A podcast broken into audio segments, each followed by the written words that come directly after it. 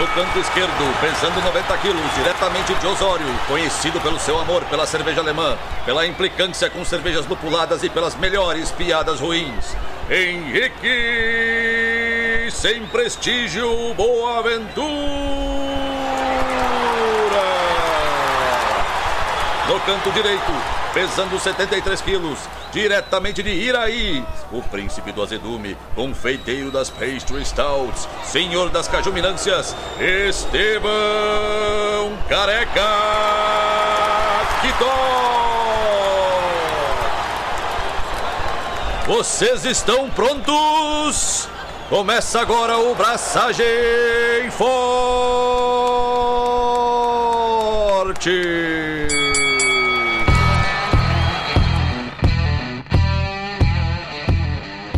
E aí, galera, Estevão da Suricato aqui. Alô, Loite, Henrique Boaventura e mitos, vamos caçá-los. Cara, eu procurei um- uma ideia genial pra escrever aqui no meu handle. Eu pensei em botar o nome do, do jovem que morreu lá do Mythbusters, depois que eu vi que tu botou o Savage aqui. Ah, morreu o jovem, é verdade, o jovem morreu mesmo. Era bem jovem. Eu gostava muito de Mythbusters. 49 anos, 50 anos, algo assim. Não, nem isso, cara. Era muito jovem. E Mythbusters era um programa genial, assim como O Mundo de Bigman. Bah, eu sabia que tu ia falar o mundo de Bigman, mano. Hum, Grandes mentes pensam igual, né? Ou pelo menos tem uma, um certo Tem um gosto ruim. é, eu gosto. Não, meu mundo de Bigman, meu, é demais, velho. mundo de Bigman. Lester. Ah, o Lester era muito a fuder, cara. Lembra do Lester, né? Não, O rato. não. Onde está o botão de ligar e desligar? Ah, vou lhe mostrar, é bem aqui. Aham, peguei você. Fato. Todo ser humano tem dois ou três milhões de glândulas sudoríparas. Puxa! Eu sou Bigman e vocês acabam de entrar no mundo de Bigman.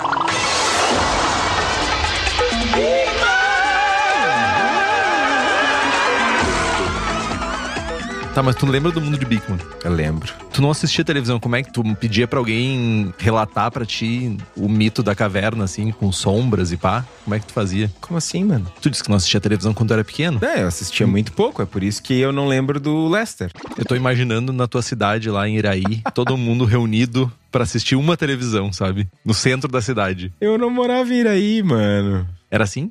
Não, Tem certeza? tem. Tudo bem. Eu acredito em ti. Quer dizer, não tem porque eu não morava lá. Como tu não morou em Iraí, cara? Eu morei até um ano e meio de idade só lá, meu. Meu, praticamente, meu, é um ano e meio é uma pandemia. Tu passou mais tempo em Torres do que em Iraí, é isso? Sim, sim, sim. Carambas, meu, tu é, tu é torrense? Morei 15 anos em Torres. Caramba, meu. Tô impressionado. Não foi surfista por uma vírgula, né? Não fui surfista porque, né, eu ia fazer um comentário, mas correndo o risco de ofender surfistas, eu vou ficar quieto. É uma boa ideia. Olha só.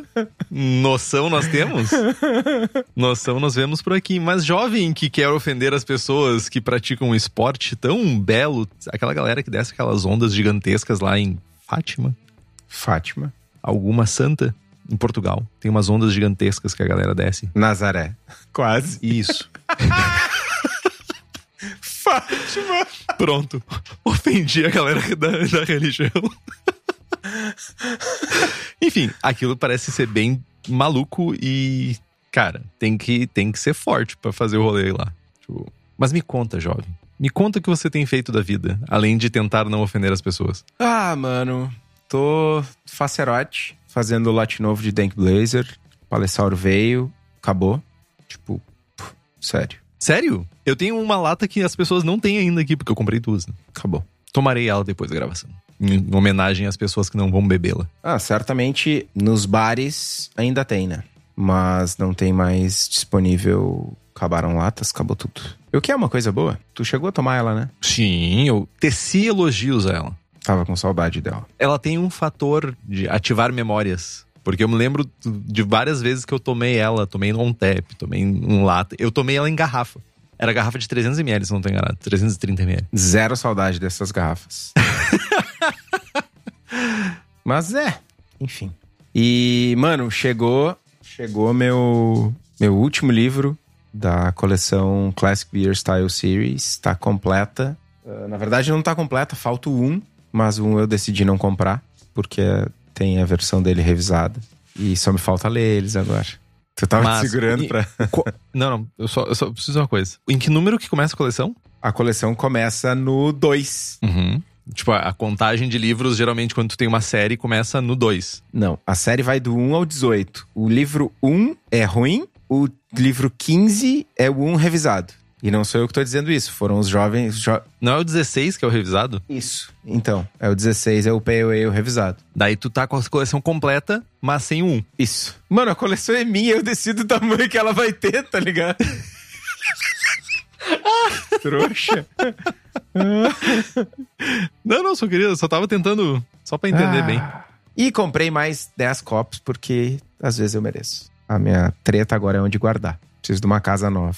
Tu, tu descarta copos, Quer dizer, não mais agora. mas tu dá copos ou tu vende copos? Eu cheguei a ter 300 e poucos copos. E aí eu dei. Eu só, só dei. Mano. Só fui dando. Eu vou ter, ainda bem que isso vai ficar gravado. 300 copos, meu. Hoje eu tenho uns cento e poucos só. Tipo, os de vidro, Ca- vidro normal, os mais bagaceirinhos, eu dei. Tipo, da serva eu tinha, sei lá, 10. Mais, talvez. E aí eu guardei só alguns que eu curtia mais, uns dois. E, ma... Mano, tu tem mais copo em casa do que no teu bar, velho. Já parou pra pensar nisso? não, não. Quase. Tu andou conversando com a Patrícia, né? vocês estão de, vocês estão de complô, né? Não, não comecei, não. Tá, meu, antes que tu queira quebrar meus copos, o que, que tu tem feito? Cadê minha Keush? Eu não fiz Keush, mas eu fiz uma outra cerveja que erroneamente é chamada de estilo híbrido. Fermentação híbrida, que é um nome feio, que não faz sentido nenhum. Fiz uma California Common. Tá indo pro Post Mix, inclusive. Tô curioso pra ver essa cerveja aí. Usei assombrosos 100 gramas, Estevão. 100 gramas de Northern Brewer Pra quantos litros? para 20 litros. Para 20 litros. Usei 60 gramas só de late hopping. 3 gramas por litro, hein? Dry, não fez? Tô te dizendo. Não, dryzinho, dryzinho. Não, só late hopping mesmo. Se acabou. Agora eu só tenho, sei lá, Magnum pra fazer dry. Citra, te mando Citra.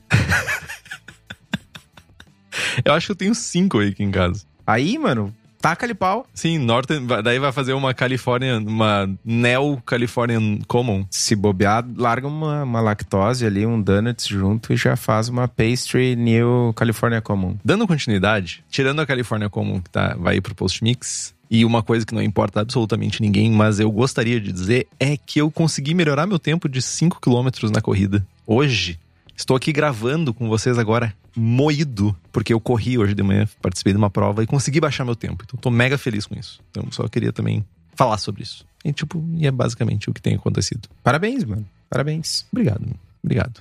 Cansei. Então, estamos na torcida para que tu chegue no pacing do jovem que eu te mandei no Instagram lá, 2 minutos e 30 segundos por quilômetro. Mano, eu não faço isso de bike, velho. É sério, é, é surreal, cara. É surreal. Ô, mano, o cara faz 5 quilômetros em 12 minutos, mano. Exato, meu. 5km em 12 minutos, meu. O maluco sai correndo e ele chega antes de mim de- que eu vá de carro, tá ligado?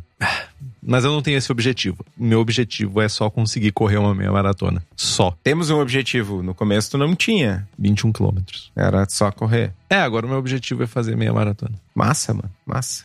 De Munique. Sim, né? Não podia ser, sei lá, em Porto Alegre. Ah, eu vou fa- eventualmente sim, mas tipo, eu quero fazer de Munique. Terminar na Schneider Weiss, me expulsando que eu vou estar fedendo a suor.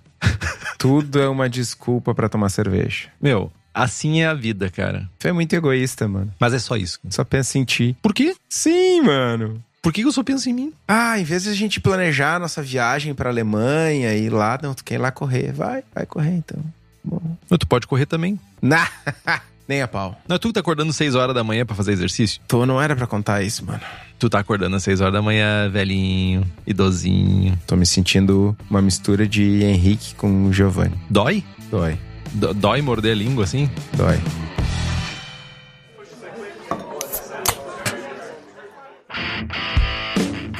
Vamos começar o conteúdo? À vontade. Bom, gente, relembrando então, esse episódio é o último episódio da nossa série de programas, né, que são programas voltados para o público que ainda está iniciando, né? A gente tentou trazer temas mais básicos, mais iniciais, sem ser esse esquema de aulinha, né? Trazer oportunidade para a galera relembrar ou até mesmo revisar os seus processos, né? E, mas tudo isso tirando o peso de quem está começando, de ter a responsabilidade de acertar tudo desde o primeiro dia e tal. Né? Como diz o nosso querido Danny Con, se a gente está se estressando com o hobby, a gente está errando. Né? Os, os programas até agora foram o programa sobre equipamentos, que foi o 117, sobre o dia de braçagem, que foi o 121, sobre fermentação, que foi o 125, sobre invase, que foi o 133, insumos e receitas, o 137, glossário, o 140 e o bônus de hoje, de volta ao início,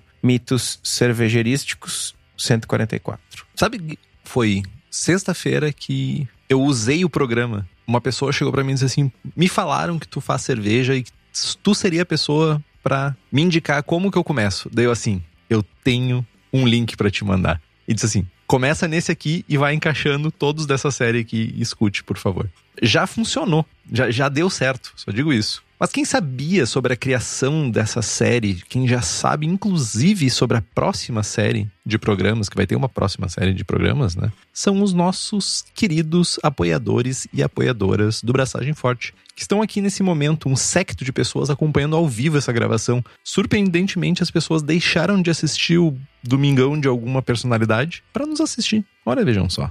Os benefícios de nos apoiar são muitos. Temos sorteios de equipamentos, livros e outras surpresinhas com uma frequência aí. Também temos os merchans do Braçagem Forte, merchans, muito deles exclusivos, camisetas que a gente faz somente para apoiadores e apoiadoras. E você participa do melhor grupo cervejeiro do Brasil de WhatsApp. Então, quem apoia o Braçagem Forte pode assistir essa gravação ao vivo, sem cortes, pode voltar nas gravações que já aconteceram. E tudo isso coroado pelo máximo, pelo benefício máximo, que é receber uma figurinha de bom dia diferente, todo dia uma figurinha diferente do Estevin no nosso grupo do WhatsApp. Então faça como Bruno Cauê, Camila Vec, Carlos Alberto Poitevan, Diogo Longo, Felipe Augusto Kintzer, Felipe Lécio, Gabriel Mendes de Souza Martins, José Coelho Alves, Christopher Murata, Luiz Henrique de Camargo, Marcelo Fernando Arruda, Rodrigo Cervelin, Tiago Gross e Welita de Oliveira Ferreira e nos apoie pelo Apoia-se. O link é o apoia.c barra traço forte, mas o link tá aqui no post.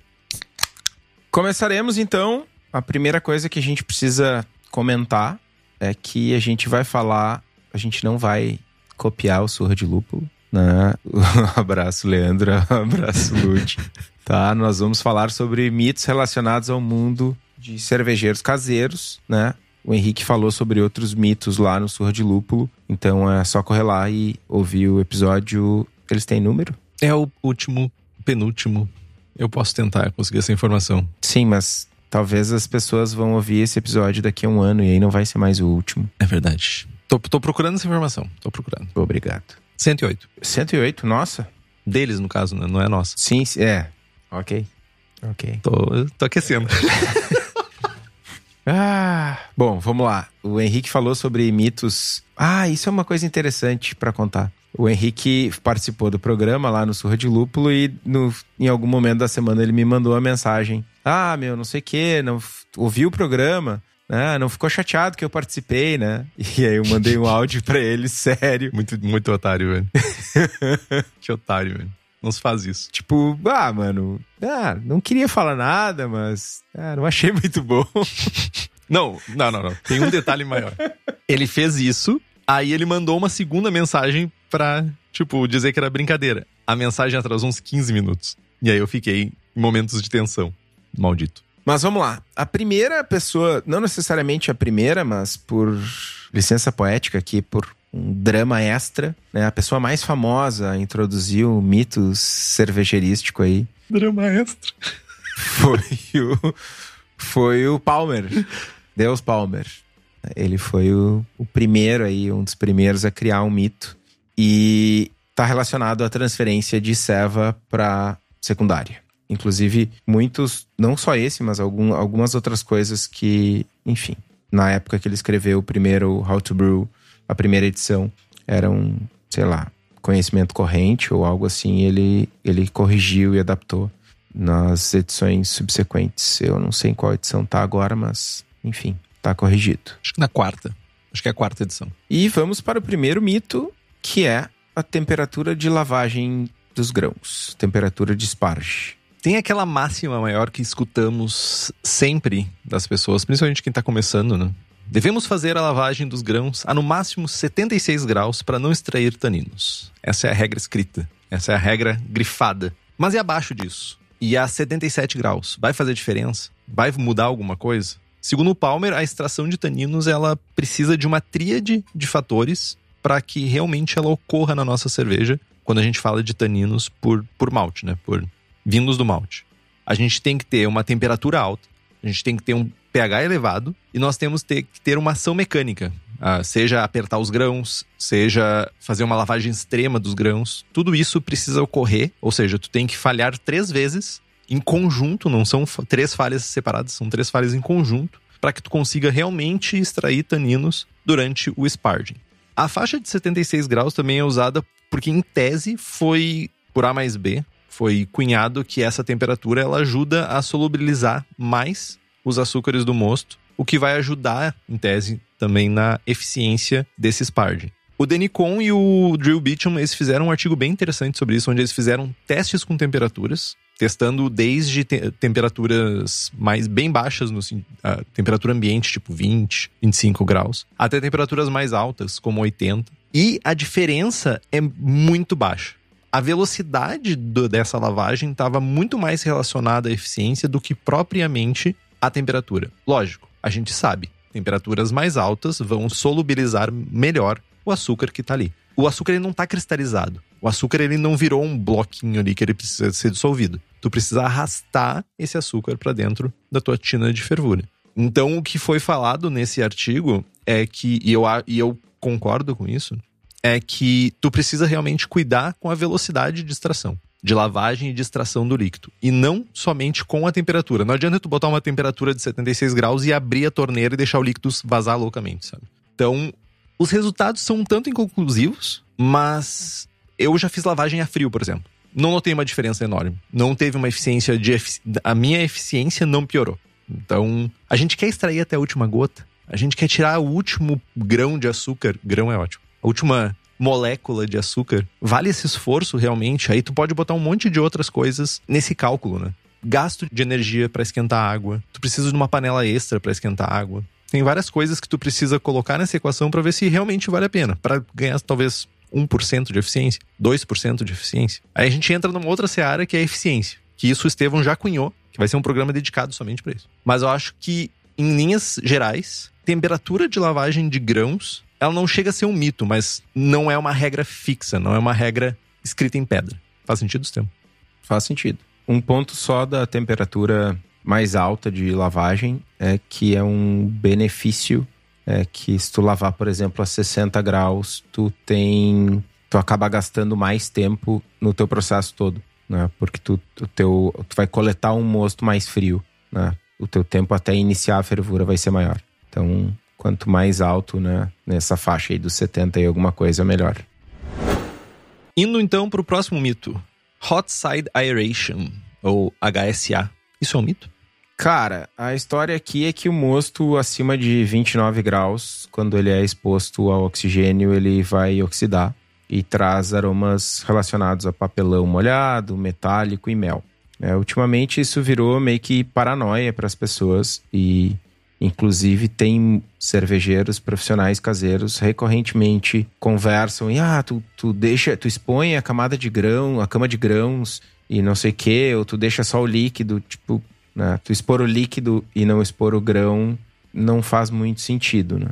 Mas, cara, é um problema que nunca foi identificado a origem, né? No caso, o problema papelão molhado, metálico, nunca foi associado a essa exposição ao ar. E isso a nível caseiro, isso nunca foi um problema. O Charlie Bamford, primeiro ele falava que HSA não era um problema, depois ele mudou de ideia junto com o Randy Mosher, mas ambos falam que a nível caseiro isso é, cara, não é uma preocupação e se for vai ser a última.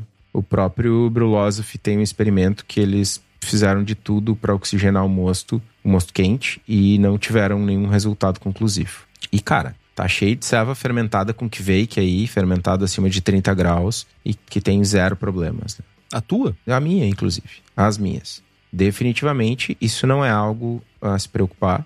Né? A gente tem que se preocupar muito mais com oxidação na parte fria. Enfim, ainda tem a galera do lodo lá, do low oxy, oxygen dissolved, low something something. Faltou um oi. O que que é? Uh, O-ring. Mas a real é que não tem uma, uma causa clara identificada quando a gente está falando de oxidação de malte e tal. O próximo mito é que Bat Sparge é melhor do que Fly Sparge. Lodo é low dissolved oxygen. Ah, o primeiro O é do low. Ok, obrigado. É do low. Podia ser lodo. Uma coisa legal sobre o experimento do Brulosophy é que eles realmente levaram a sério. Eu escutei o podcast que falaram sobre isso há umas duas semanas atrás. E realmente eles fizeram de tudo para oxigenar o mosto. Tipo, pegar aqueles fuês pra fazer ficar batendo o mesh. Aqueles o quês? Fuês. Sabe um fuê? Não. Fuê é um. Sabe aquele negócio pra bater clara em neve? Batedeira? Tem um fuê que para bater omelete e tal, que é um tipo um monte de aros que tu usa pra bater. No, o nome daquilo lá é Fue. Sim. Nossa, muito burro. Fue. E usou aquilo, fizeram um monte de coisa pra realmente oxidar o mosto de alguma forma, ou conseguir a oxidação a quente, e não conseguiram. E o Estevão teve um momento eureka agora. Fue, velho. Você já sabe o que comprar quando você for na loja, comprar um fuê pra bater o omelete. Fue.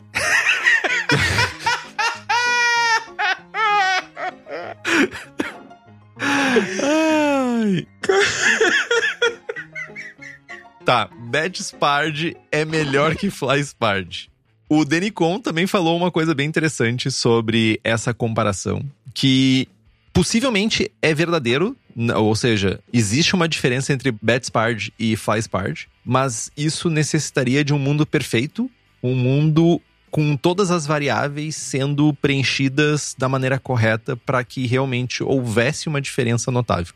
A gente não vive nesse mundo perfeito, nem os nossos equipamentos, e a gente faz cada mostura de um jeito. Para que exista essa diferença, o Betsparge precisa ser perfeito, o que não vai ser uma realidade. Infelizmente, não vai ser uma realidade. Vai ter sempre alguma variável que vai acontecer. E esse mito está muito mais relacionado à habilidade da pessoa em executar o método do que o método em si. Se tu for para fóruns, se tu for fóruns, ge- gente, grupos de Facebook, que é o novo fórum ou coisas assim, tu vai ver muitos relatos de pessoas dizendo: "Ah, eu aumentei a minha eficiência usando o Fly. Eu aumentei a minha eficiência saindo do Fly indo pro Bet". E o contrário também. Então, muitas vezes isso está relacionado que a pessoa consegue executar com melhor qualidade o método pro qual ela migrou do que o contrário, quando ela estava com outro método. E não necessariamente pelo método. Isso aqui é meio que, pra mim, mito, assim. Eu acho que o melhor método é o que funciona melhor no teu equipamento, na tua realidade. Acho que o, o mito nesse caso é a frase incompleta, né? Bet Sparge é melhor que Fly Sparge quando? Em que condições? Com quais equipamentos? Com qual tipo de moagem? Com qual temperatura de água? Com, sabe? Tem um universo de condições que tu pode setar e aí comparar um ou outro. Agora, ah, vou fazer Bet Sparge na minha, sei lá, no equipamento da Ambev ou vou fazer Fly Sparge com uma escumadeira, tá ligado? Ou o contrário, enfim. Exatamente. Próximo mito: Cold Crash é necessário.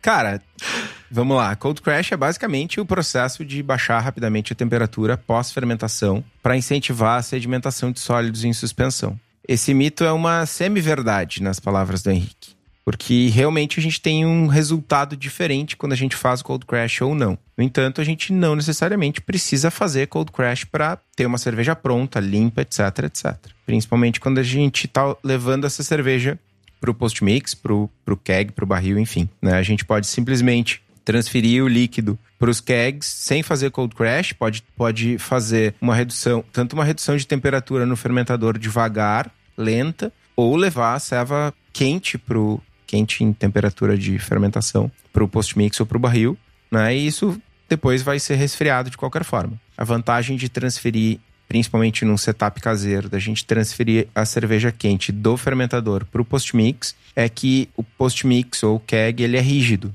e ele é selado, né? Tu não vai ter aquele problema de com o encolhimento da bombona do fermentador ter aquela sucção de oxigênio e sanitizante para dentro da cerveja. Né, que é um problema recorrente e bastante comum. Né? Mas ao transferir a cerveja quente pro, pro barril ou pro post-mix, o primeiro copo, quando a gente for tirar, o primeiro, o segundo, vai ser o primeiro copo mais nojento da tua vida.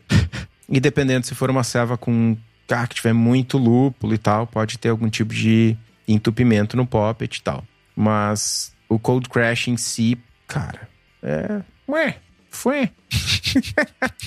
Foi. é foi. Faz pelo menos dois anos, acho que no tempo pandêmico, eu abandonei fazer cold crash e eu sempre faço a transferência do líquido à temperatura de fermentação para dentro dos post mix e faço o resfriamento dentro. No final das contas, é um cold crash, mas não acontece no fermentador, acontece dentro do post mix. E a realidade é essa. Zero diferença, a única grandiosíssima diferença é que o primeiro pint ou meio pint vai ser turvo pra caramba. Vai ser uma água de starter, assim. Tirando isso, zero diferença. Qual é o teu a velocidade da redução de temperatura que tu tem na tua geladeira? No fermentador é mais lento, em torno de 20 a 24 horas, para conseguir baixar de, sei lá, 18 até 0 grau. Num fermentador 20 litros, né? No post mix, como ele tá. O cilindro ele é mais. A coluna é mais alta, eu consigo resfriar bem mais rápido, assim, tipo 15 horas, 16 horas. Tem mais superfície de contato. Exatamente. Além de ser metal. Em algumas, não foram todas as vezes, gostaria de ter feito todas as vezes. Mas algumas vezes o que eu fiz foi deixar já o post-mix gelado. O inox, ele não perde tanto frio, no caso, né? Não faz uma troca tão rápida de temperatura. Aí ele se mantém gelado por mais tempo quando tu tá botando o líquido dentro. Tu já tem um, um ganho ali, sabe? Saquei. Pois é, cara, na fábrica, uh, em alguns casos, a gente tem, em muitos casos, na verdade, principalmente nos fermentadores maiores, a gente tem uma velocidade diferente. Né? No, no tanque de 300, cara, 6 horas tá, 6, 8 horas no máximo tá zero. Bom. No tanque de 1000, que é um, enfim, né? aí tem problemas de construção e tal, ele demora bastante para chegar a zero e chega um momento que, por conta da cinta uh, de glicol tá só numa região do tanque, ele forma um, uma espécie de. Como é que eu posso dizer isso? Ele estratifica o líquido lá dentro. E se tu não chegar, sei lá, com CO2 e suspender a serva por baixo, ele resfria em cima e embaixo não. É bizarro. Caraca. Tipo, ele trava. Tipo, tá baixando, aí chega em 3 graus e fica em 3 graus muito tempo. Aí tu. É, provavelmente erro de projeto mesmo. É, ele, a serva estratifica dentro do tanque. Mas é isso, tanques maiores demoram mais porque né, tem mais líquido, basicamente. Essa o Henrique vai sapatear loucamente. O mito é de que Biab é ruim Meu. e que tem pouca eficiência. O que tem pouca eficiência é real, né? Não, ele tem uma eficiência menor, mas eu também digo que tá muito relacionado ao uso que tu vai fazer do Brewing Bag. Tem usos e usos. Tem o no Spard, tem o Spard com Brewing Bag, tem muita coisa. Já tá definido. Burna Bag é bom, é seu amigo. Burna Bag funciona e é o melhor caminho para qualquer pessoa que esteja começando a fazer cerveja. Fato. Certamente. Ninguém vai provar o contrário. Ninguém. É um método tão válido quanto qualquer outro. Ele é suficientemente bom para eficiência. O mito do Burna Bag ser ruim se criou no Brasil porque de alguma forma, a gente já comentou uns 18 vezes sobre isso aqui no programa, mas a galera tenta recriar, de certa forma, um ambiente de cervejaria três panelas para ter uma panela de água quente, uma de mostura e uma de fervura. Só que a grande verdade é que tu não precisa disso. Pode fazer isso, mas tu não precisa. Tu pode ter quatro panelas, tu pode ter duas panelas. Tem vários setups que tu pode fazer. Eu uso o Brina Bag há anos, eu abandonei três panelas há mais de cinco anos. E eu não vou sair desse método. Para mim, é o método que mais funciona no, pro meu setup, mais funciona para pro, pro, pro que eu quero realmente fazer. Eu quero testar a fermentação, quero fazer isso, quero fazer aquilo. A mostura é só uma maneira de eu conseguir chegar naquele ponto. Então, a eficiência que eu tenho com Burna Bag é suficiente. A gente acabou discutindo essa semana, semana passada, sobre a eficiência também do, do meu equipamento. A minha eficiência é de 62%. Mas tem pessoas que conseguem 75% a 80% de eficiência. Eu não tenho plano nenhum de mudar. Eu faço full mesh com toda a água e eu não faço lavagem dos grãos. Eu simplesmente pego no final da mostura e levanto o meu bag. Eu já tenho uma diminuição de eficiência porque eu não suspendo o bag com cabo. Eu não, não pego o bag e coloco rondanas e deixo ele pingando em cima da panela. Porque eu não consigo, não tenho esse, essa possibilidade em casa. Eu simplesmente levanto e coloco uma grade que deixa ali pingando. Só que essa, esse fato de deixar suspenso já ajudaria bastante a eficiência. Então, de novo, é uma escolha que eu fiz de não ter esse equipamento com essa opção de suspender. Cara, é pouca eficiência? Não sei. Para mim não é. Para mim é suficiente. Para algumas pessoas vai ser. As pessoas dizem, nossa, mas eu consigo 80%, por que, que eu vou sair disso? Porque tu tem três panelas. Eu só tenho uma. Eu não ocupo tanto espaço. Eu termino minha abraçagem em três horas. É isso. Três horas é mito, né? Não, eu consigo fazer em três horas, cara. Não é, não. Não, cara, não é o teu, teu tempo padrão aí. Não seja assim. Tá, assim, tá, vamos lá. Não seja mitológico dessa forma. Semana passada tu falou em quatro horas no grupo. Quatro horas com. Eu poderia ter feito em três e meia. Se eu encurtar ali, fazer uma fervura de 45, fazer uma mostura de 45, que seria tranquilo, eu faria em três horas. Mas fazendo uma mostura de 60 e fazendo uma fervura de 60, eu levo 13 e meia. É isso. Que tá me olhando assim, Estevam? Não, mano, só. só tô tentando te deixar fiel. Bota 4. pra, pra segurança. Bota a margem de. A margem do Ibope. Próximo mito. Apertar o bag gera distringência. Cara, não. Não gera adstringência. O que ocasiona a percepção sensorial de adstringência é, são os taninos. E apertar o bag não gera taninos a mais. Em alguns casos extremos, a gente pode promover a extração desses taninos para nossa cerveja. Mas não é apertando o bag né, para tirar aquele meio litro de mosto a mais que tu vai extrair o tanino da casca. Né? Então é mito, né? Não tô falando de torcer o bag loucamente até tirar a última gota e como se tu estivesse esganando o vizinho. Prensa para fazer cidra, tá ligado? É, não, não. Né? Dá uma apertadinha. Né? Mas não gera astringência, é mito. E tá meio que na mesma linha do, do mito de temperatura de lavagem de grãos e tal.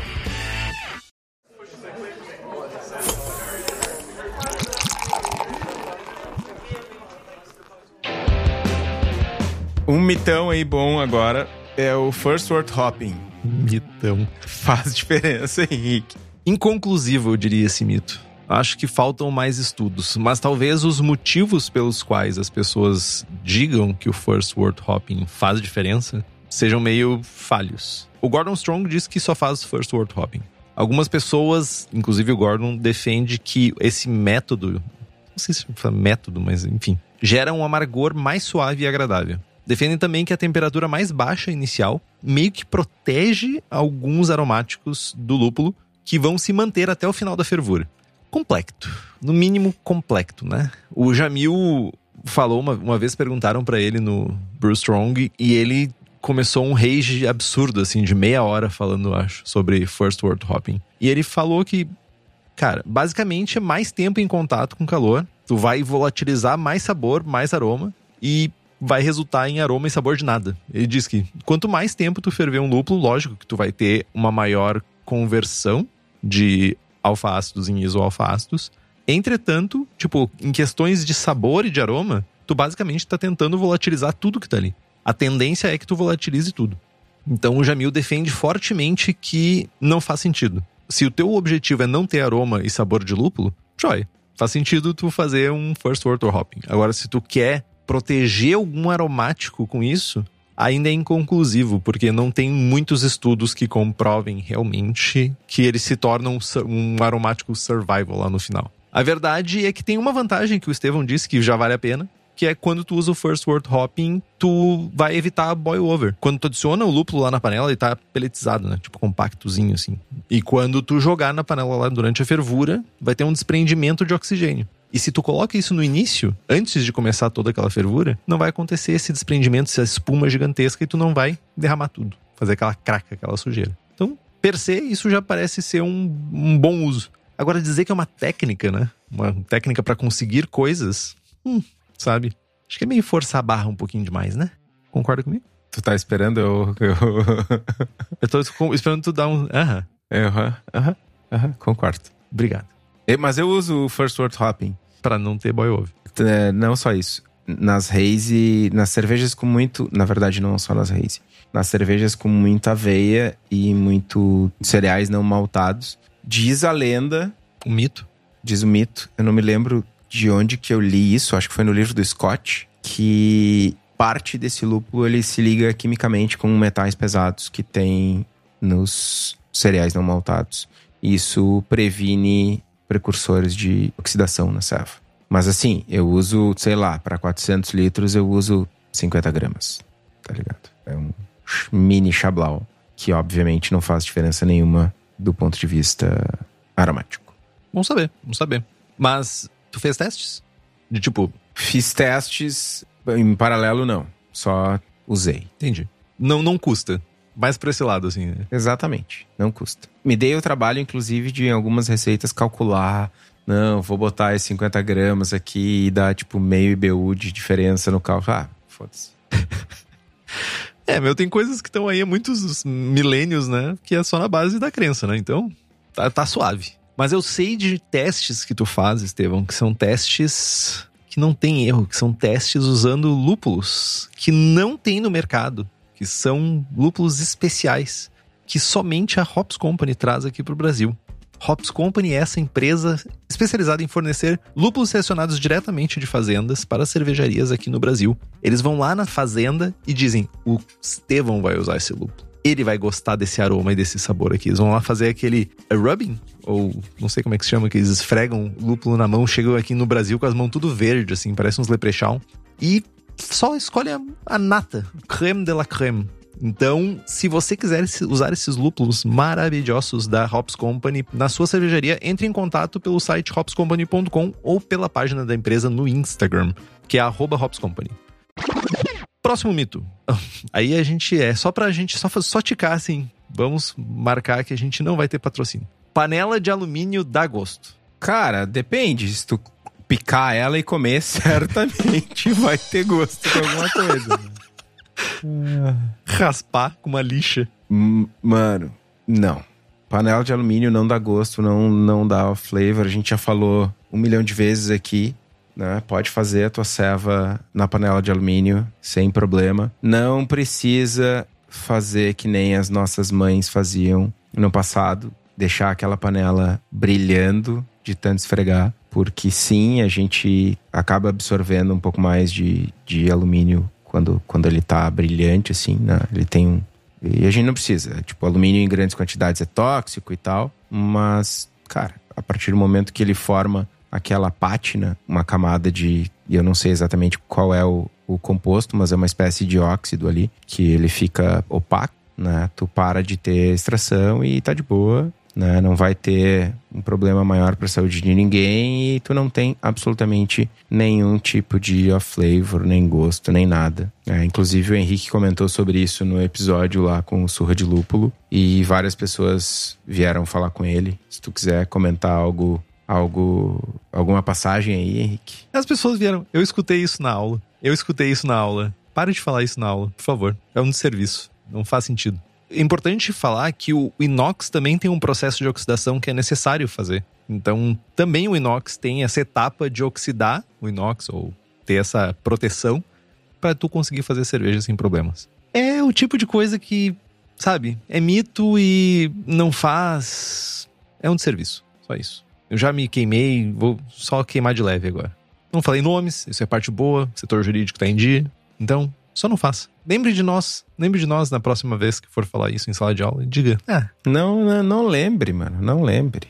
Só não fala. ah, fale mal, mas fale de mim. Né? Tudo bem. Nosso próximo mito: temperatura de fermentação. Cara, temperatura de fermentação é. é- Não é um mito, né? Controle de temperatura de fermentação, descontrole de temperatura de fermentação. Aí a gente tem que fazer, é que nem o tu falou antes, né?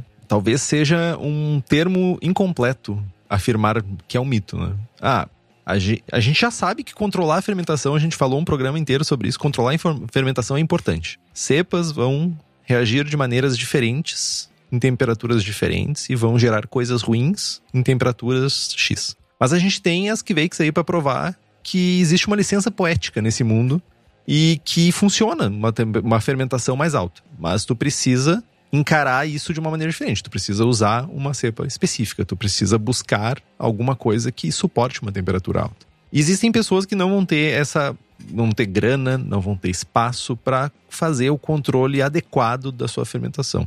A gente não tá julgando isso.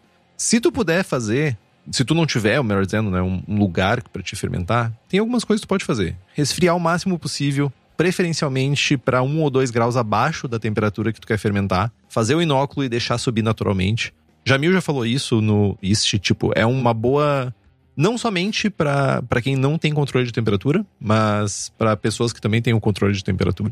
Começa um pouquinho mais baixo, deixa subir naturalmente. Tentar manter no ambiente fresco, com pouca oscilação de temperatura.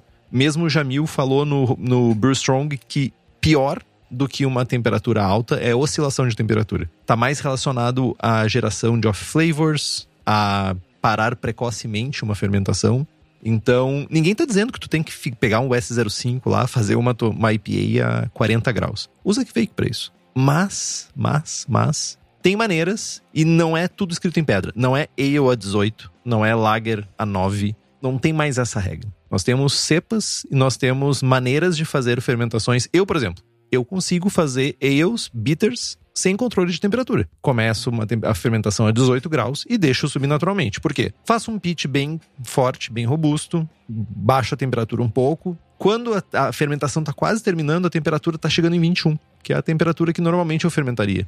Então, tu consegue, mas tu tem que jogar isso de uma maneira melhor. Então, o, o, a frase, ela tá incompleta para a gente considerar um mito. Tem maneiras e maneiras de tu fazer fermentações. Próximo mito: levedura seca é melhor do que líquida. Cara, a gente não tá mais na década de 90, né, gente? Quando, ah, sei lá, lá 1900 e Guaraná com rolha, quando a qualidade das leveduras líquidas que chegavam no Brasil era ruim, era péssima, fazia sentido pensar que a levedura seca, liofilizada, resultaria numa sava melhor, né? Porque a levedura seca realmente ela performa bem no quesito armazenagem quando comparada com a levedura líquida. Né? Mas nos dias de hoje, com laboratórios brasileiros aí produzindo centenas de litros de levedura, milhares de litros de levedura por dia, a gente tem produtos de excelente qualidade que nos permitem fazer né, muito mais sava. As leveduras líquidas ainda têm a vantagem de que tem muito mais cepas disponíveis, líquidas do que secas. Então aqui, de novo, né, o depende entra na jogada. Depende do que tu do que tu tá buscando. Ah, sei lá, quero comprar a levedura 40 dias antes porque eu vou estar tá de férias e quando eu chegar eu quero braçar. Beleza. Compra uma levedura seca, bota na geladeira, ela vai, vai ter uma viabilidade maior no final desse período do que uma levedura líquida. Ah, não, quero fazer uma ceva belga. Uso, sei lá, T58 ou uma belga líquida. Tipo, easy call, tá ligado? Vai na líquida. Ia chegar na T58. Né, aqui eu só queria mandar um abraço pro Diego da Coisa Linda. Né? Nunca use T58, a não ser que você seja o Diego. Mas, e, e, assim, vou comprar levedura líquida, levtech.com.br e pau na máquina, né, mano? Tem dezenas de cepas disponíveis, além de levedura para cerveja. A Levtech tem bactéria, bretanomices, levedura para outras bebidas, para hidromel, para cidra, para uísque, para cachaça. E as gurias têm um atendimento que nenhuma outra empresa do setor tem. E ainda para quem é profissional, a Levtech oferece mais de 50 tipos de leveduras, consultoria em boas práticas de fabricação, controle de qualidade, montagem de laboratório, treinamento de pessoal e banco de leveduras. Então, entra lá, levtech.com.br e faz as tuas compras. Você quer falar alguma coisa? Eu, eu tô pensando que a única maneira de fazer sentido pau na máquina é num trem a vapor. Tipo, não faz sentido pau na máquina, tá, tá ligado? Cara, tu vai questionar todas as expressões da língua portuguesa agora. É que geralmente elas têm uma origem. Eu quero buscar depois a origem de pau na máquina. Tipo, tu botar um pau no meio das engrenagens não vai resolver o rolê, saca? tipo, não faz sentido. Ainda falando de levedura, rapidamente, o Jorge pergunta no chat: para quem mora no Nordeste, será que as leveduras líquidas chegam com boa viabilidade e vitalidade vindo pelos correios ou transportadoras? Cara, eu falo pela minha experiência com a Levtech, tá? A gente recebe a levedura com ice pack numa caixa de isopor. Né? Eu não sei qual a transportadora que, que as gurias usam aí pro Nordeste, mas certamente tem opções uh, de frete aéreo que fazem a entrega em dois dias, três dias. E aí, com o isopor e o ice pack, a, a levedura sobrevive muito bem e chega em ótimas condições. A grande treta é que os fretes de tudo nos últimos meses estão pornográficos. Tá nojento, assim. É, inclusive, a gente tá com dificuldade de mandar cerveja pro centro-oeste, pro nordeste pro norte, porque tá simplesmente impraticável. Os preços estão bem ruins. Então é bom dar uma cotada, conversa com as gurias lá e, e dar uma cotada nos, nos preços para não tomar um susto ruim aí. Uma dica é fazer aqu- aquela programação de, de braçagens e tu já comprar algumas leveduras ou comprar em grupo. Ajuda bastante também. Ah, vamos 10 pessoas comprar tudo junto? Dilui frete. Vamos pro próximo mito. Mitoso. Precisamos fazer obrigatoriamente 60 minutos de mostura para ter uma cerveja boa. Mais um- uma frase vinda direto dos manuais, né? De fabrico de cerveja. Mostura dura 60 minutos. Isso, em tese, vai garantir que as enzimas têm tempo suficiente, nesses 60 minutos, para converter o amido, que ainda vai estar presente no meio, em açúcares fermentáveis ou não. Alguns açúcares não vão ser fermentáveis. No tempo que os maltes não eram bem modificados, ou tão bem modificados como hoje em dia, né? E por bem modificados, leia com uma capacidade enzimática reduzida, isso realmente podia ser um problema. A gente deveria fazer esse, essa mostura por 60 minutos para compensar uma possível falta de capacidade dos maltes de converter o amido. Mas hoje a gente tem informação suficiente para dizer que 60 minutos é tempo demais. Vai fazer mal tu fazer por 60, 60 minutos uma mostura? Não. Mas tu pode encurtar ela. Certamente tu pode encurtar com muito pouco, quase nada ou zero impactos na tua cerveja. Algumas informações que são importantes pra gente falar sobre isso. A alfa-milase, ela consegue cumprir sua função em torno de 20 minutos. De 15 a 20 minutos ela tá no cumpriu 90% do que ela deveria fazer.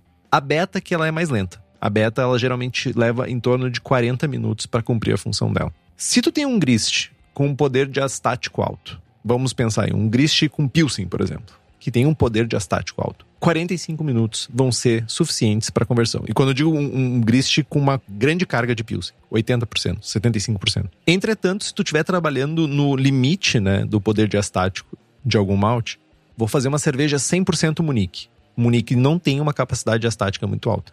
Então, talvez 60 minutos volte a ser uma opção para ti ter uma conversão completa. Teste do iodo vai ser seu amigo aqui. Eu, muito por questões, eu conheço meu equipamento, conheço as receitas que eu faço, dou uma olhadinha sempre para essa questão de poder diastático. Eu não faço teste do iodo, mas você deve fazer. Eu acho que é importante, porque tu vai acabar se acostumando. Eu parei de fazer, porque basicamente não via mais os resultados eram constantes para mim. Então, 60 minutos de mostura, de novo, é um mito incompleto. Para quê? Que tipos de malte que tu tá usando, qual é a receita que tu tá fazendo, mas em linhas gerais tu não precisa de 60 minutos. Próximo mito. Grandes variações de temperatura de mostura têm um impacto grande no resultado final.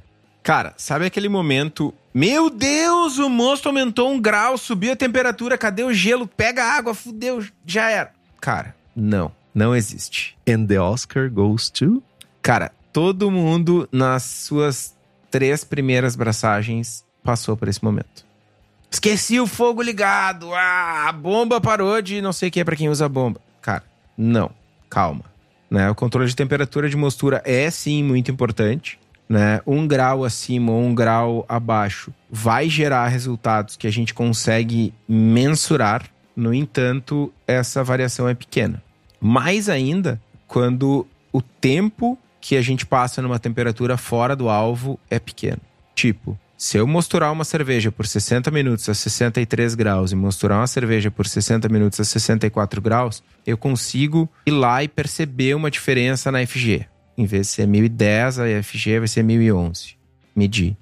Agora, no meio da minha mosturação a 63 graus, subi um pouquinho durante 15 minutos, foi para 64 e voltou, cara, não consegue medir. Tu não consegue perceber, né?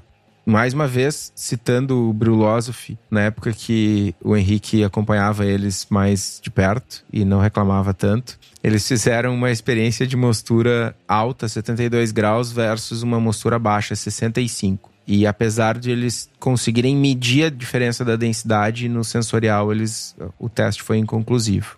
Né? Só para ter uma ideia, nós estamos falando de 72 e 65. É, iniciar uma, uma mostura numa temperatura adequada é mais importante do que manter ela durante todo o processo.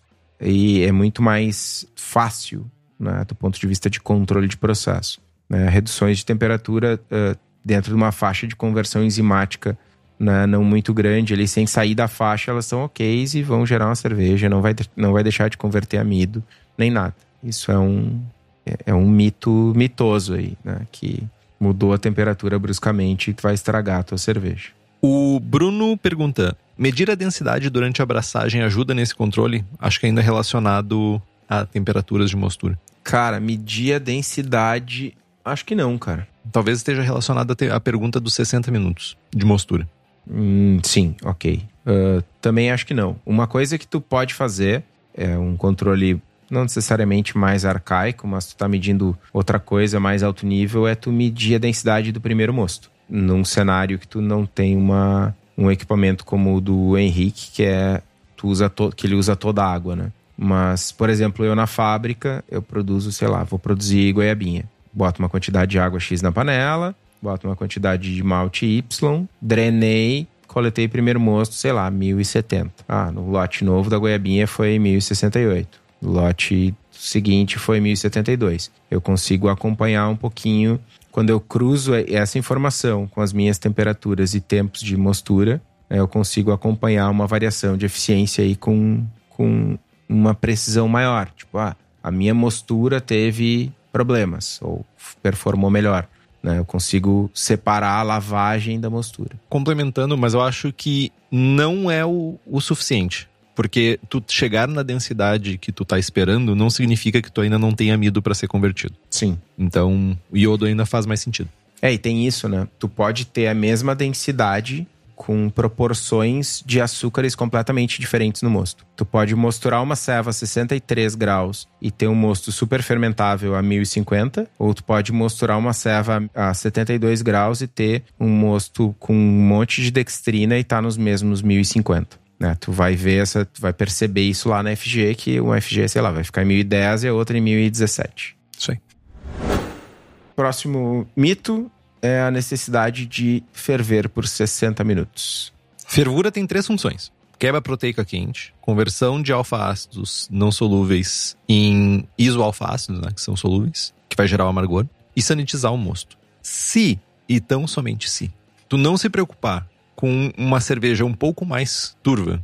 E se tu compensar a quantidade de lúpulo, tu consegue fazer uma fervura mais curta, assim como uma mostura mais curta. Tu também consegue fazer as duas. O curto e tosco, a gente falou sobre isso no programa que o Estevão vai buscar agora. A gente provou que a gente consegue fazer cervejas muito boas rapidamente. Em duas horas a gente consegue botar uma cerveja, encurtando muito a mostura e encurtando muito a fervura. Então, faça essa experiência. Faz uma fervura de 30 minutos, escolhe um estilo de cerveja, faz uma fervura de 30 minutos bem intensa que tu vai ver o resultado. Ele vai ser diferente. O fato é que existe diferença. Tu tá aplicando menos tempo de fervura, tu tem um resultado diferente. Mas não necessariamente ele vai ser tão notável ou tão perceptível no final das contas. Então, isso que vai impactar no final. Nas minhas experiências, e eu fiz, olha, pelo menos umas 15 braçagens curto e toscas, Consegui cerveja cristalina, mas com uso de Weirflock e com uso de gelatina. Tem um esforço extra, mas durante a mostura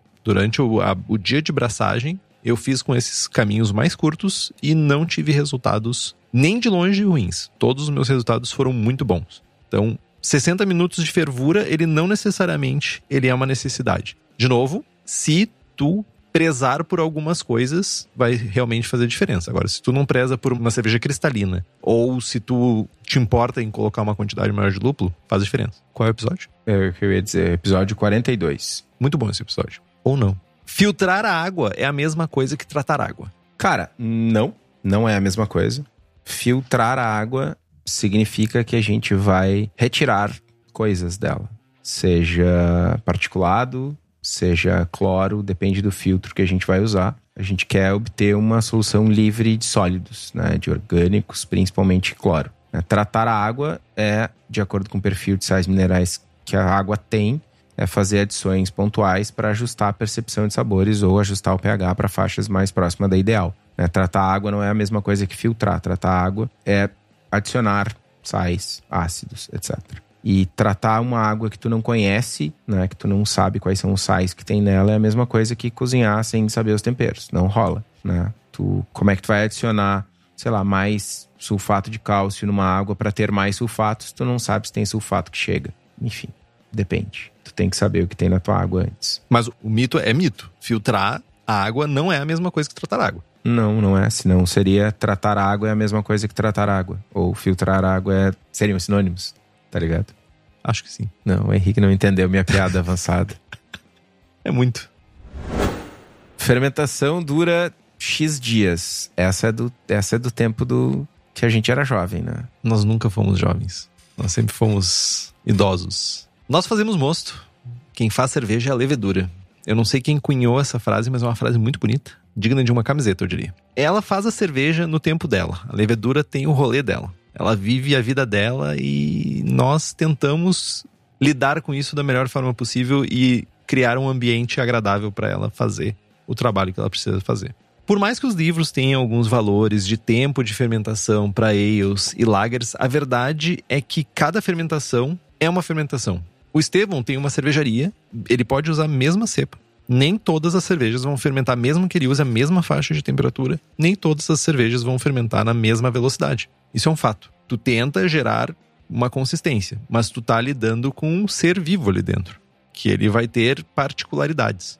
Então, a grande verdade é que não, a fermentação dura o tempo que ela tiver que durar e não X dias. O que conta aqui, de certa forma, é que a gente faça a ferição de densidade. Parou de atenuar por dois dias seguidos, muito provavelmente a tua fermentação terminou. Salvos alguns erros de processo. Por exemplo, tua temperatura baixou por alguma razão e a levedura floculou, foi pro, pro fundo do fermentador. Aí é outro rolê. Mas se tu seguiu uma temperatura de fermentação certinha, se tu seguiu boas práticas, dois dias com a densidade estável, significa que a fermentação terminou. Isso não é em dias que tu vai medir. Isso é realmente fazendo coletas e fazendo a medição. Isso é muito importante que para ti entender quando a tua fermentação terminou, quando a tua fermentação terminou. Ah, nos livros ensinam dessa forma. Talvez é uma, seja uma maneira um pouco mais lúdica para as pessoas começarem a fazer cerveja. Entretanto, não quer dizer que vai ser na ponta do lápis, tá? Não significa que quando a densidade estabilizou, que vai terminar realmente a fermentação. O que está terminando é o consumo de açúcar, né? Vai ter outras vias metabólicas que vão continuar ocorrendo, mas. Vai lá, Estevam. Eu só queria complementar que é uma corruptela desse mito é de que se controla a fermentação pelas bolhas do airlock, né? Não é porque parou de sair bolha do teu airlock que a tua fermentação terminou. Airlock não é densímetro. É, é, é, a gente não botou esse, mas é verdade. Airlock não é densímetro. Mas basicamente isso. É, façam medições e não façam estimativas de tempo. Levedura tem o seu próprio rolê. Próximo mito. Lagers são difíceis de fazer. É mito. Na verdade, não é um mito. Lagers são difíceis de fazer, tanto quanto ales. O mito é que elas não são mais difíceis de fazer. Quer dizer que fazer cerveja é difícil. Isso. Fazer cerveja boa é difícil. Ou muito boa é difícil. Fazer cerveja boa é fácil. Cara, fazer lager não é mais difícil de fazer. Tem um erro de percepção aí envolvido. Se tu tá fazendo o teu processo a moda louca, tipo, ah, fermenta por dois dias e joga pro frio. E, cara, tu vai fazer uma lager com esse processo, tu também não vai conseguir. E aí tem muita gente que faz a moda louca e toma e ah, tem o gostinho de artesanal, não sei o quê. E aí vai fazer uma lager e fica pior. Né? Mas, cara, se tu tem um processo sólido, se tu controla a tua temperatura, usa um pitch de levedura correto, tá tudo certo. Fazer lager não é mais difícil de fazer. Acho que do, de todos os mitos de hoje, esse é o pior de todos. Porque muita gente. Mais mitoso. É o mais mitoso. Deixa de fazer lager por ter receio. Fazer lager tem algumas sutilezas não é a palavra. Tem algumas coisas, alguns requisitos, alguns controles que são um pouquinho diferentes. Né? Elas precisam de controle de temperatura. Numa eu, tu, tu consegue resultados melhores com controle de temperatura tosqueira, com uma lager, enfim, a temperatura é mais baixa, a subida de temperatura, a rampa de temperatura para o final da fermentação é um pouco mais desafiadora quando tu está no inverno nas regiões aqui do sul e tal. E tem uma outra questão, é que numa ale, tu pode botar um banho de água fria, tu pode botar toalha molhada, tu pode até mesmo fermentar em temperatura ambiente. Né? Nas lagers, tu realmente precisa de temperatura mais baixa que a média de praticamente todo o país. Né? Então, precisa de controle de temperatura. Né? E tu precisa ainda de um pitch correto de levedura, que tu precisa da mesma forma numa ale, então não tem mistério. Né? Então, ou seja, né? não é mais difícil se tu já tem um bom controle de temperatura e boas práticas de fabricação, de fermentação, tá tudo safe, tá tudo sus. Quer adicionar alguma coisa, Henrique? Achei, achei bonito, tô falando, tá tudo safe. Façam lagers. É tri bom. Façam que nem o Estevão. Lager Boy. Cara, eu tô crispy boy total. Mas é real, mano, não, não é mais difícil. Né? Tem uma outra coisa que pode ser desafiadora para alguns processos, quando a gente fala de fazer lagers, que é atingir a temperatura de inóculo na hora do resfriamento. Né? Tem gente que não consegue resfriar até 10 graus, tem cervejarias que não conseguem resfriar até 10 graus para fazer inóculo de levedura 10, 12 graus.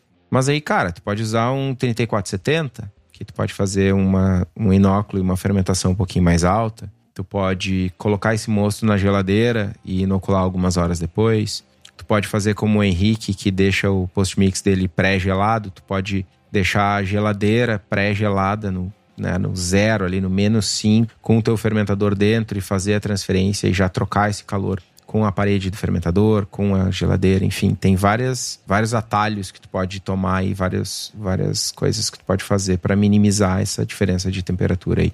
Mas falando de controle de temperatura, onde tu encontra o equipamento certo para controlar a tua temperatura, para controlar a tua fermentação e fazer as melhores lagers, é na cerveja da casa. Além disso, além de equipamentos para controle de temperatura, a cerveja da casa fabrica equipamentos de produção para o cervejeiro caseiro. Então fiquem ligados que volta e meia tem lançamento, tem novidade para facilitar a nossa vida. Para quem é da região metropolitana de Porto Alegre, é só dar um pulo no espaço da Cerveja da Casa, na rua Paracatu 220, no bairro Igara, em Canoas. E para quem não é da região metropolitana, cervejadacasa.com a gente tem ainda as receitas do Braçagem Forte lá, American IPA, Double IPA, Haze IPA, American Porter, Goza, Ordinary Beer e Rauch Beer, Rauch Beer. Usando o código Braçagem Forte, tudo junto e minúsculo, tem 5% de desconto e pagando à vista, na mascada, mais 5%. Então, corre lá, garante a tua receita, que o link tá aqui no post.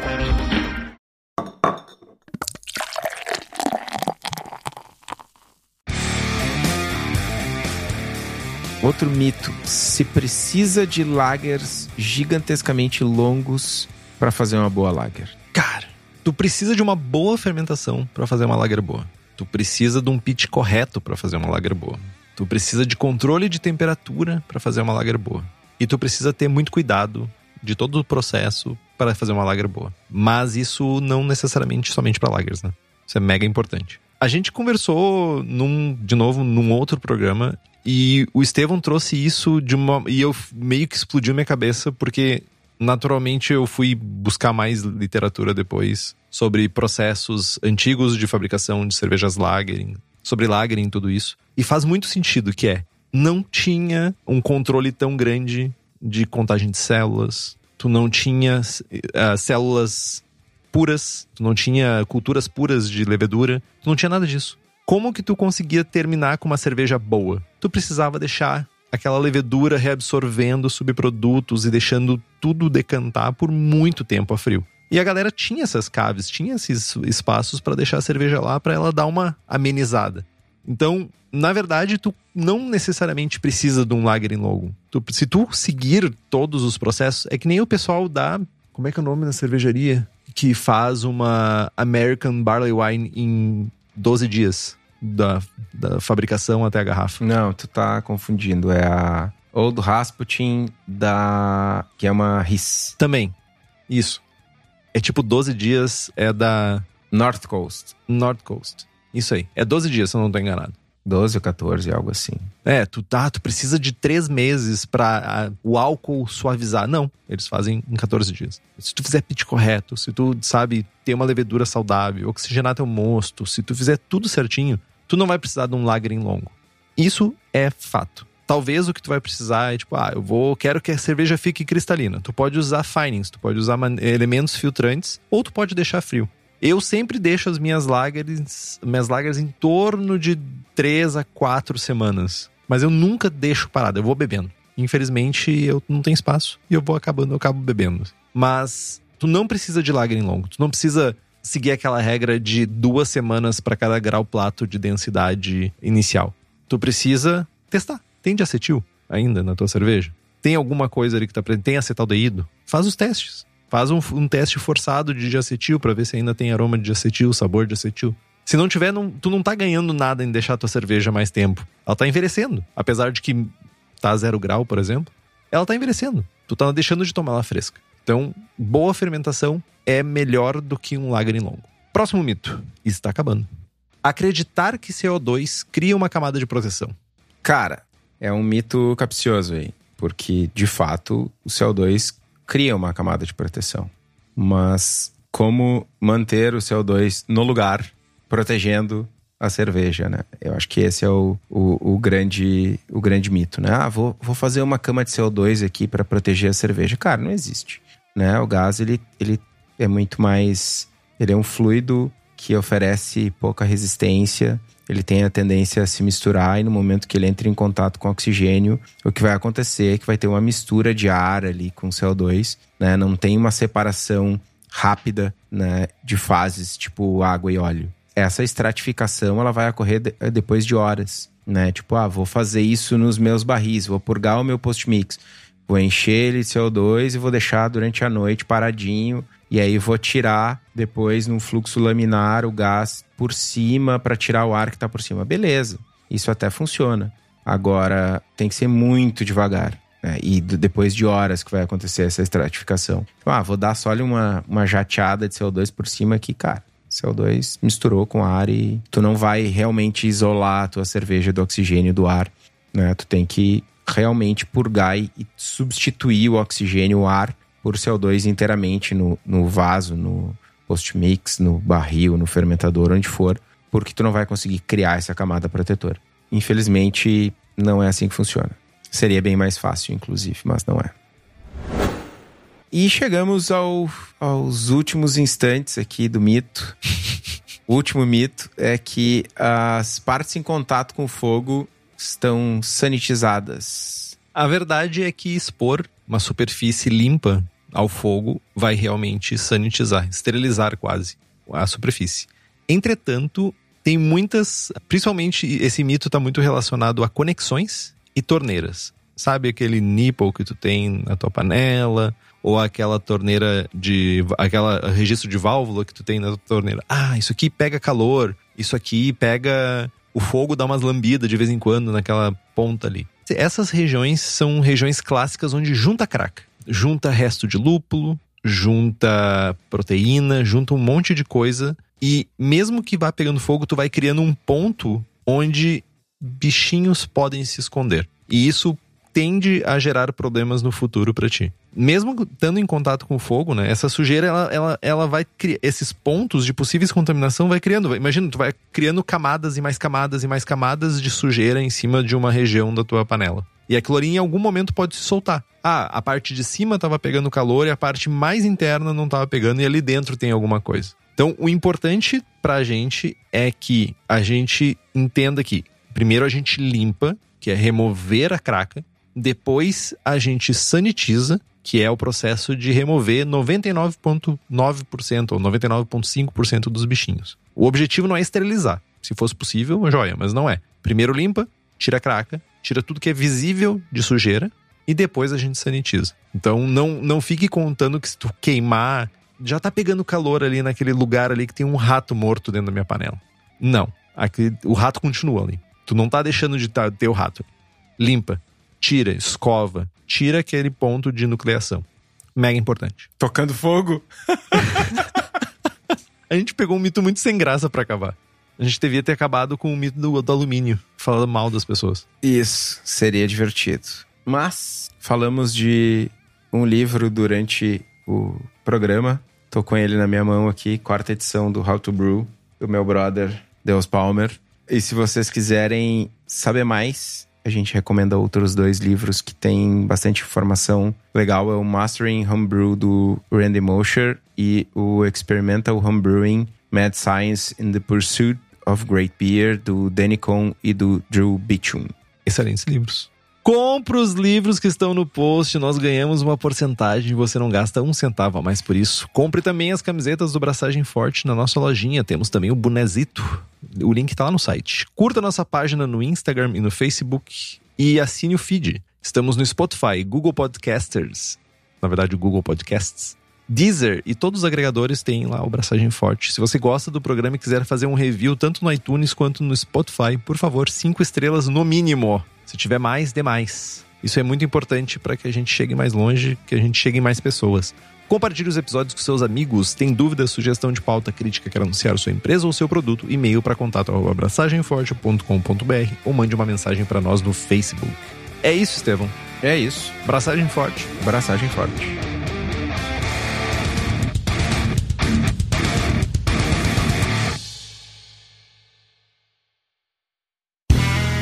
Este podcast foi editado por Play Áudios.